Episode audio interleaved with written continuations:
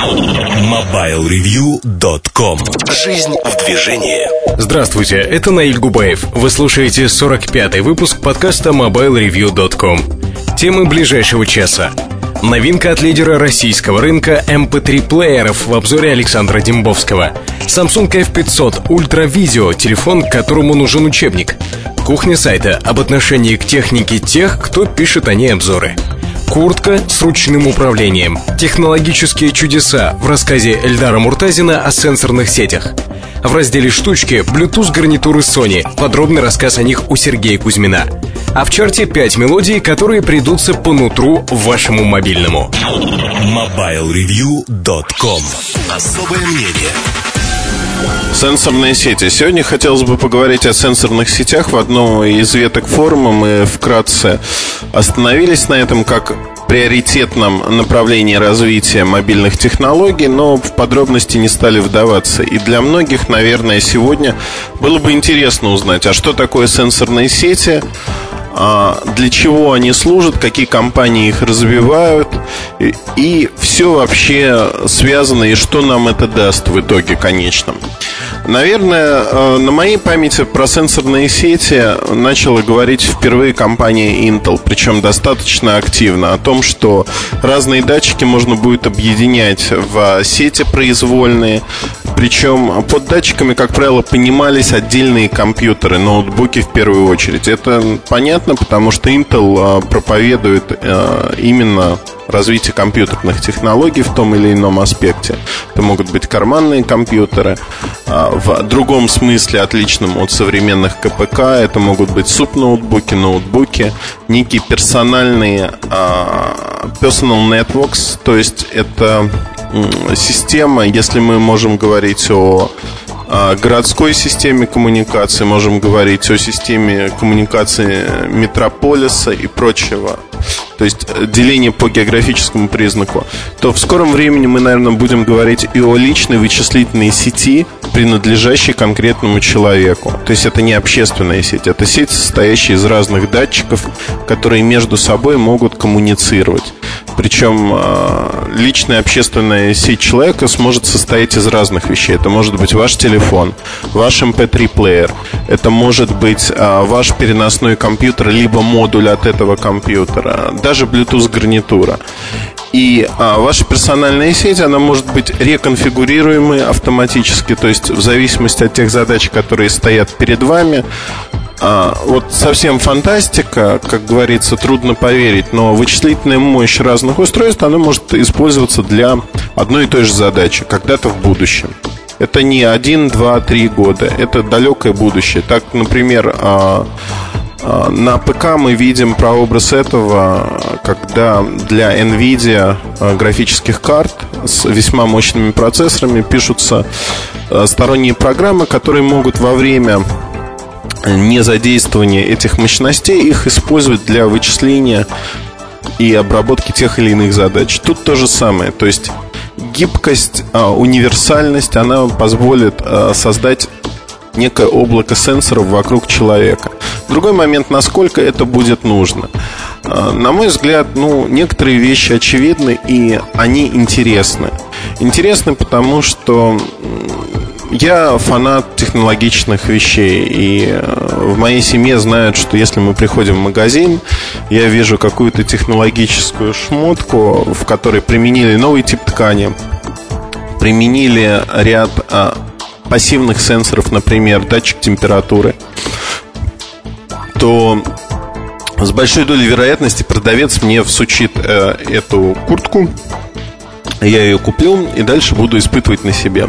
Вот одна из таких курток на самом-то деле она меня поразила, э, потому что есть пассивный датчик температуры внутренний, он показывает комфортную температуру. И в инструкции куртки было написано, что легкая курточка такая черненькая, а, классического покроя, там выше колена, если кого это интересует.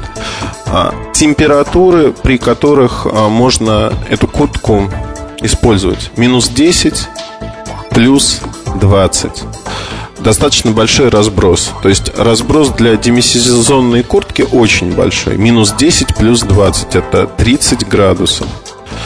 Я признаюсь честно, что э, с легким свитером эта куртка до минус 10 градусов вполне комфортно не только для машины, но и для достаточно короткого нахождения на улице. Короткого это 10-15 минут. То есть профиль городской жизни. Постоянно быть на улице в ней, конечно, невозможно а, по ряду причин. Ткань э, очень тонкая, подкладка тонкая. Это специальная термоподкладка, э, которая обеспечивает прослойку воздуха в зависимости от температуры внешнего воздуха. То есть, э, как бы ткань дышащая. Если холодно, поры закрываются, и прослойка воздуха остается, она нагревается, и она служит вам для э, того, чтобы вы не замерзли. При повышении температуры поры раскрываются и, соответственно, идет терморегуляция. По сути, это прообраз живой кожи. Теперь представьте, что э, такая куртка будет иметь сенсоры. Сенсоры, управляемые вами.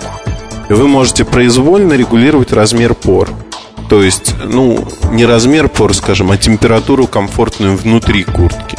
С помощью сенсоров, с помощью вашего мобильного телефона, либо другого устройства но устройство предназначено не для конкретной куртки, а вообще универсального. Тут возникает очень много всевозможных вещей, то есть э, безопасность ваша как человека, чтобы другие устройства, другие люди с хулиганскими, неявными намерениями не могли использовать ваше устройство для того, чтобы изменить температуру внутри вашей куртки и прочее, прочее. То есть реально э, это вот только одно направление, как можно улучшить качество жизни помощью сенсоров и таких технологий. Направлений очень много. В этом направлении идет а, множество компаний.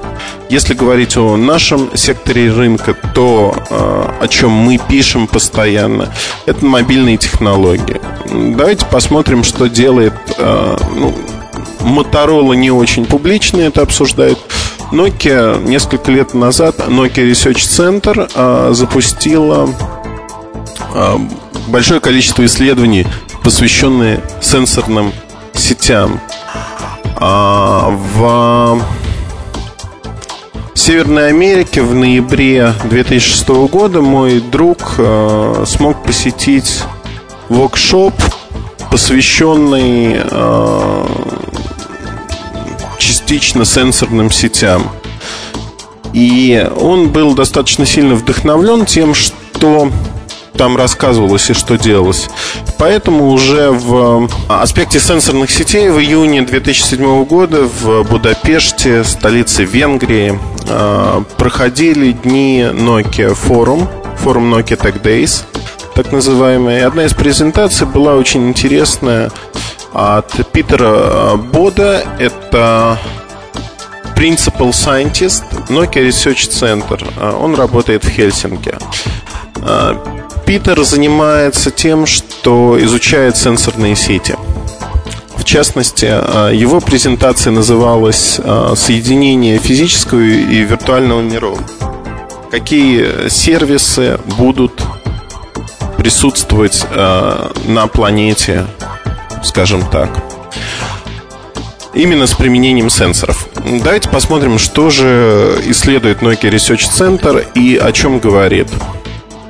А, сегодня в Nokia считают, что... Я хочу подчеркнуть, Nokia Research Center – это отдельная компания от Nokia. Это компания, направленная на исследование мобильных технологий в том или ином аспекте. А, Sensor Planet, а, то есть планета сенсоров, это инициатива от Nokia, которая объединяет различные университеты, исследовательские организации для исследования того, что происходит в аспекте сенсоров. Для того, чтобы понять, насколько это а, инициатива популярна и интересна, я просто перечислю ряд университетов, которые э, участвуют. Это МИД, а, достаточно интересно, что МИД это логово многих технологических разработок, и многие компании вышли из э, МИД.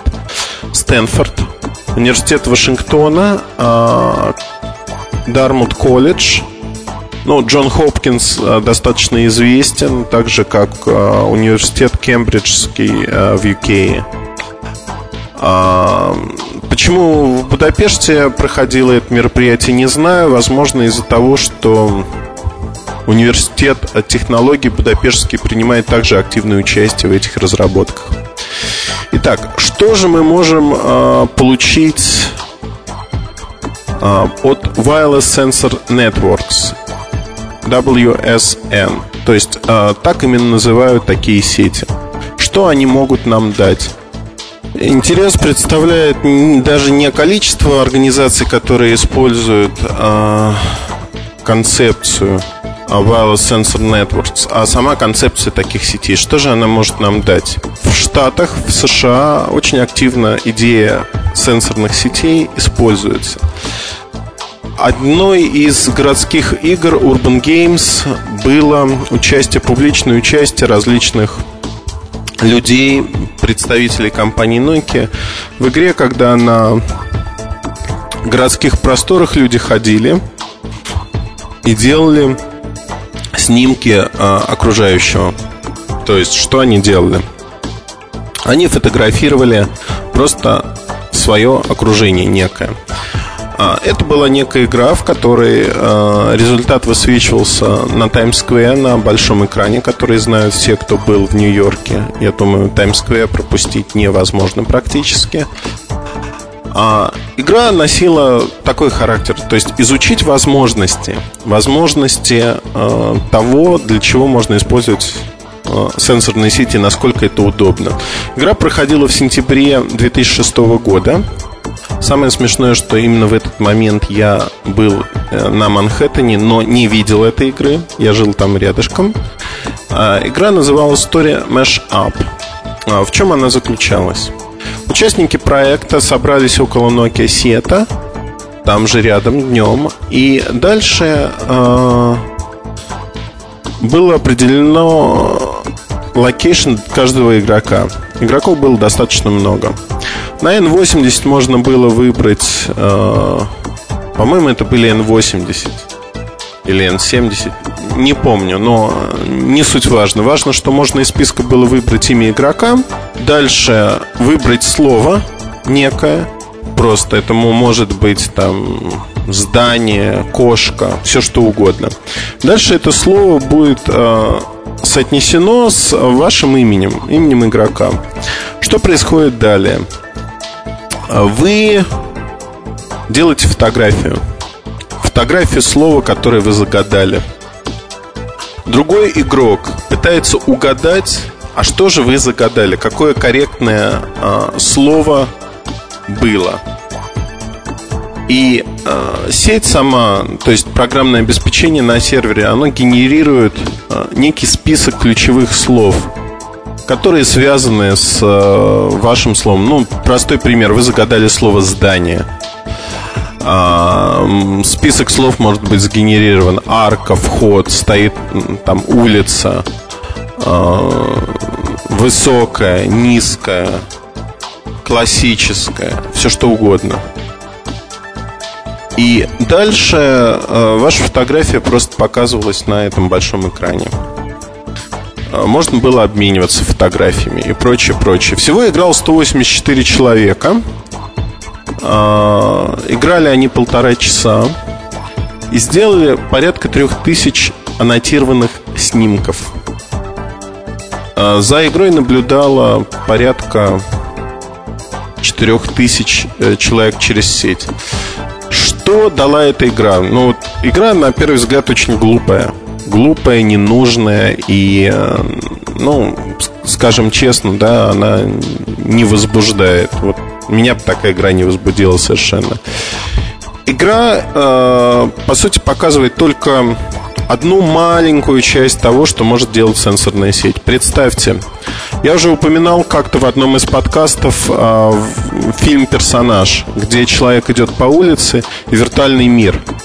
Он видит теги, которые вокруг предметов. Он измеряет э, глазами, сколько осталось в тюбике зубной пасты и видит в процентах, сколько это. Это реальность. Это возможно реализовать э, именно с сенсорными сетями, с дополнительными датчиками, которые будут оценивать ту или иную возможность.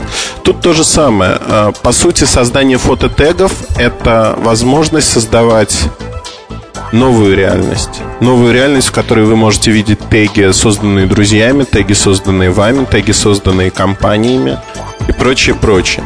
Для каждого пользователя этот мир будет уникальным в зависимости от того, какие теги вы выбираете. Представьте, что Google Maps будет развиваться именно в этом направлении. Он уже развивается в этом направлении. То есть, по сути, вы получаете фотографии мест с некими тегами, которые внесены либо вами, либо вашими друзьями и прочим-прочим. Это интересно. На мой взгляд, это очень интересно.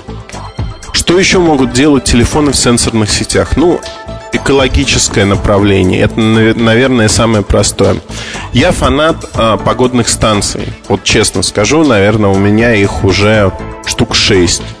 Периодически некоторые умирают от самых простых до самых сложных. И, в момент, когда появилось обновление времени по радиочасам, я э, задумался вот о чем. А почему бы не сделать такую станцию, в принципе, с Wi-Fi модулем, подключаемой к сети, к некому центру, из которого она сможет получать погодную сводку для того или иного региона. Это было бы очень удобно. Более того, почему бы с этой станции в этот некий центральный репозиторий, хранилище данных, не отправлять данные с моего конкретного датчика? Я мог бы описать, где он стоит, а, первоначально. Первоначально он не будет иметь там систему позиционирования, пускай, но я опишу, где он стоит, и эти данные позволят прогнозировать с определенного момента, когда число таких датчиков вокруг там, моего района, в моем городе достигнет критической величины, прогнозировать, а что происходит. Пользовательский проект, все получают выгоду. Это вин-вин потому что выигрывает не только пользователь я, выигрывает э, государство, оно тратит меньше денег на метеоцентры, безусловно, они нужны, но точность прогнозов повышается и прочее, прочее. Это интересно, это действительно э, позволяет оценивать, что происходит. Другое направление а, мобильные телефоны в сенсорных сетях, они также смогут предоставлять, безусловно, данные о температуре, возможно, о загрязнении окружающей среды и прочим. А, другое направление, о котором почему-то все забывают и робко-робко пытаются к нему подойти. Направление связано с общественной безопасностью. С общественной безопасностью, что я понимаю под этим сценарием? В первую очередь я понимаю возможность того, что э, происходит, идет цунами, например, как в Таиланде это было. Либо Дальний Восток, то же самое, цунами, другое стихийное бедствие, землетрясение. А, МЧС, либо подобные службы в других городах получают предупреждение за 10-15 минут. Это слишком короткий срок для того, чтобы а, предупредить телевидение, предупредить другие средства массовой информации, оперативные средства массовой информации о том, что движется катаклизм. Как это можно реализовать с помощью мобильных телефонов и сенсорных сетей? Очень просто – а, телефоны, по сути, уже сегодня за счет спецслужб имеют режим удаленного включения. Удаленного включения микрофона, других функций. Даже когда телефон выключен. То есть, нажав кнопку отключения, но не вынув аккумулятор, вы его переводите просто зачастую в другой режим работы с минимальным энергопотреблением. Но так же, как э, звонок по модему уже многие годы может активировать ваш компьютер. Точно так же с помощью определенных процедур можно активировать э, телефон, удаленно активировать телефон. Вот в таком режиме, представьте, происходит катаклизм, у вас выключен телефон, вы спите, вдруг он активируется истошно начинает кричать, и вы не можете его отключить, пока не прочитаете сообщение. Сообщение гласит, немедленно выйдите из здания, потому что а, в течение пяти минут случится землетрясение, либо цунами, спрячьтесь там-то. Это первая волна предупреждений наиболее оперативная. Есть свои минусы, есть свои плюсы, но А, на мой взгляд, плюсов намного больше. Намного больше, потому что люди получают то самое время, которое необходимо, чтобы а, спасти себя, жизни своих близких, минимизировать возможные потери. И сенсорные сети в будущем также позволят это сделать. Например, а, ряд устройств может находиться вне зоны доступа сети. И в режиме алерт соседние устройства сообщат им, скажут, что «Ребята, а, у нас кризисная ситуация, происходит то-то, то-то и то-то. И э, сенсорные сети, они сконфигурируются самостоятельно, они смогут показать, что да, действительно происходит проблема, и пути решения этой проблемы. Это принципиально иной подход, это принципиально иная жизнь. Жизнь, которую трудно себе подчас сегодня представить, но это будет нормой уже для наших детей – наши дети в возрасте 30-35 лет будут использовать это и будут считать это, а, наверное, нормой. А с другой стороны, да, безусловно, там сценарий киберпанка, сценарий э, возможных проблем использования. Я не говорю про террористов, я говорю просто про шутников, людей, которые смогут взломать эти системы и рассылать а, фейковые сообщения, то есть нереальные о проблемах. Они могут дискредитировать систему. Но это вопрос безопасности, вопрос защищенности системы, вопрос наказания для таких людей. Общественные защитные системы необходимы. Это данность. Они необходимы уже сегодня для того, чтобы в усложнившемся технологичном мире мы не так зависели э, от того, что происходит. Это действительно данность, и я надеюсь, что э, в будущем такие системы появятся. Что еще могут давать сенсорные сети? Очень многое. Например, а, в зданиях позиционирование отдельных людей, где они находятся, зачастую лишено смысла, потому что бетонные стены, на каждого не повесишь датчик, это сложно. Но работающий телефон с Wi-Fi модулем в пределах родной сети – он регистрируется с точностью 3-5 метров. Этого достаточно, чтобы определить помещение, где находится человек, либо его устройство. Я не говорю здесь о тотальной слежке. Есть очень много действительно удобных применений этой технологии, когда вы знаете, где находится сотрудник. Например, а, это бронирование комнат для встреч, то есть резервирование комнат для того, чтобы провести встречу с теми или иными клиентами. Например, это распределение на заводе обязанностей, это security э, и прочее, прочее, то есть э, режимы безопасности. Очень много применений, которые действительно интересны и возможны. Для сенсорных сетей вообще можно придумать очень много применений. А, давайте как бы поговорим о том, что вот появляются сенсоры, появляются первые простенькие сенсорные сети – количество информации в них растет огромными темпами. Почему? Потому что представьте себе, что мы можем э, делать с данными и какие данные мы можем получать. Мы можем получать несколько измерений для одного предмета. То есть измерений э, каких? Это могут быть какие-то физические величины, Например, а, размер предмета, вес предмета, расстояние до предмета от точки, где мы находимся, а, цвет предмета. Это могут быть наши ощущения эмоции. Мне нравится этот предмет, мне не нравится этот предмет. А, как мы это можем выражать? Это может быть просто фотография. Это может быть звуковой файл, который мы записываем. Это может быть наше текстовое описание предмета. А, расчеты Nokia показывают очень интересную вещь, что а, частота обновления таких сервисов может быть от полусекунд до одного дня. И это всегда включенные сервисы. То есть включенный сервис это может быть э, то, что называется сегодня мобильным блогингом. На самом деле это медиа, масс-медиа нового поколения, когда люди, участвующие в событии, могут оперативно тут же про это событие рассказать. Рассказать, используя свой мобильный телефон, сфотографировать, снять видео, сделать фотографию, дать звуковой комментарий.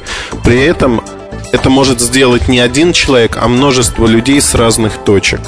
Это принципиально иное. До сегодняшнего дня такого не было. И профессия журналиста, она становится в большей мере не репортажной, потому что репортаж уходит а, к обычным людям, к обычным людям, которые живут рядом с нами. Любой человек, вы, я, ваша бабушка сможет сделать такой репортаж, когда увидит что-то интересное.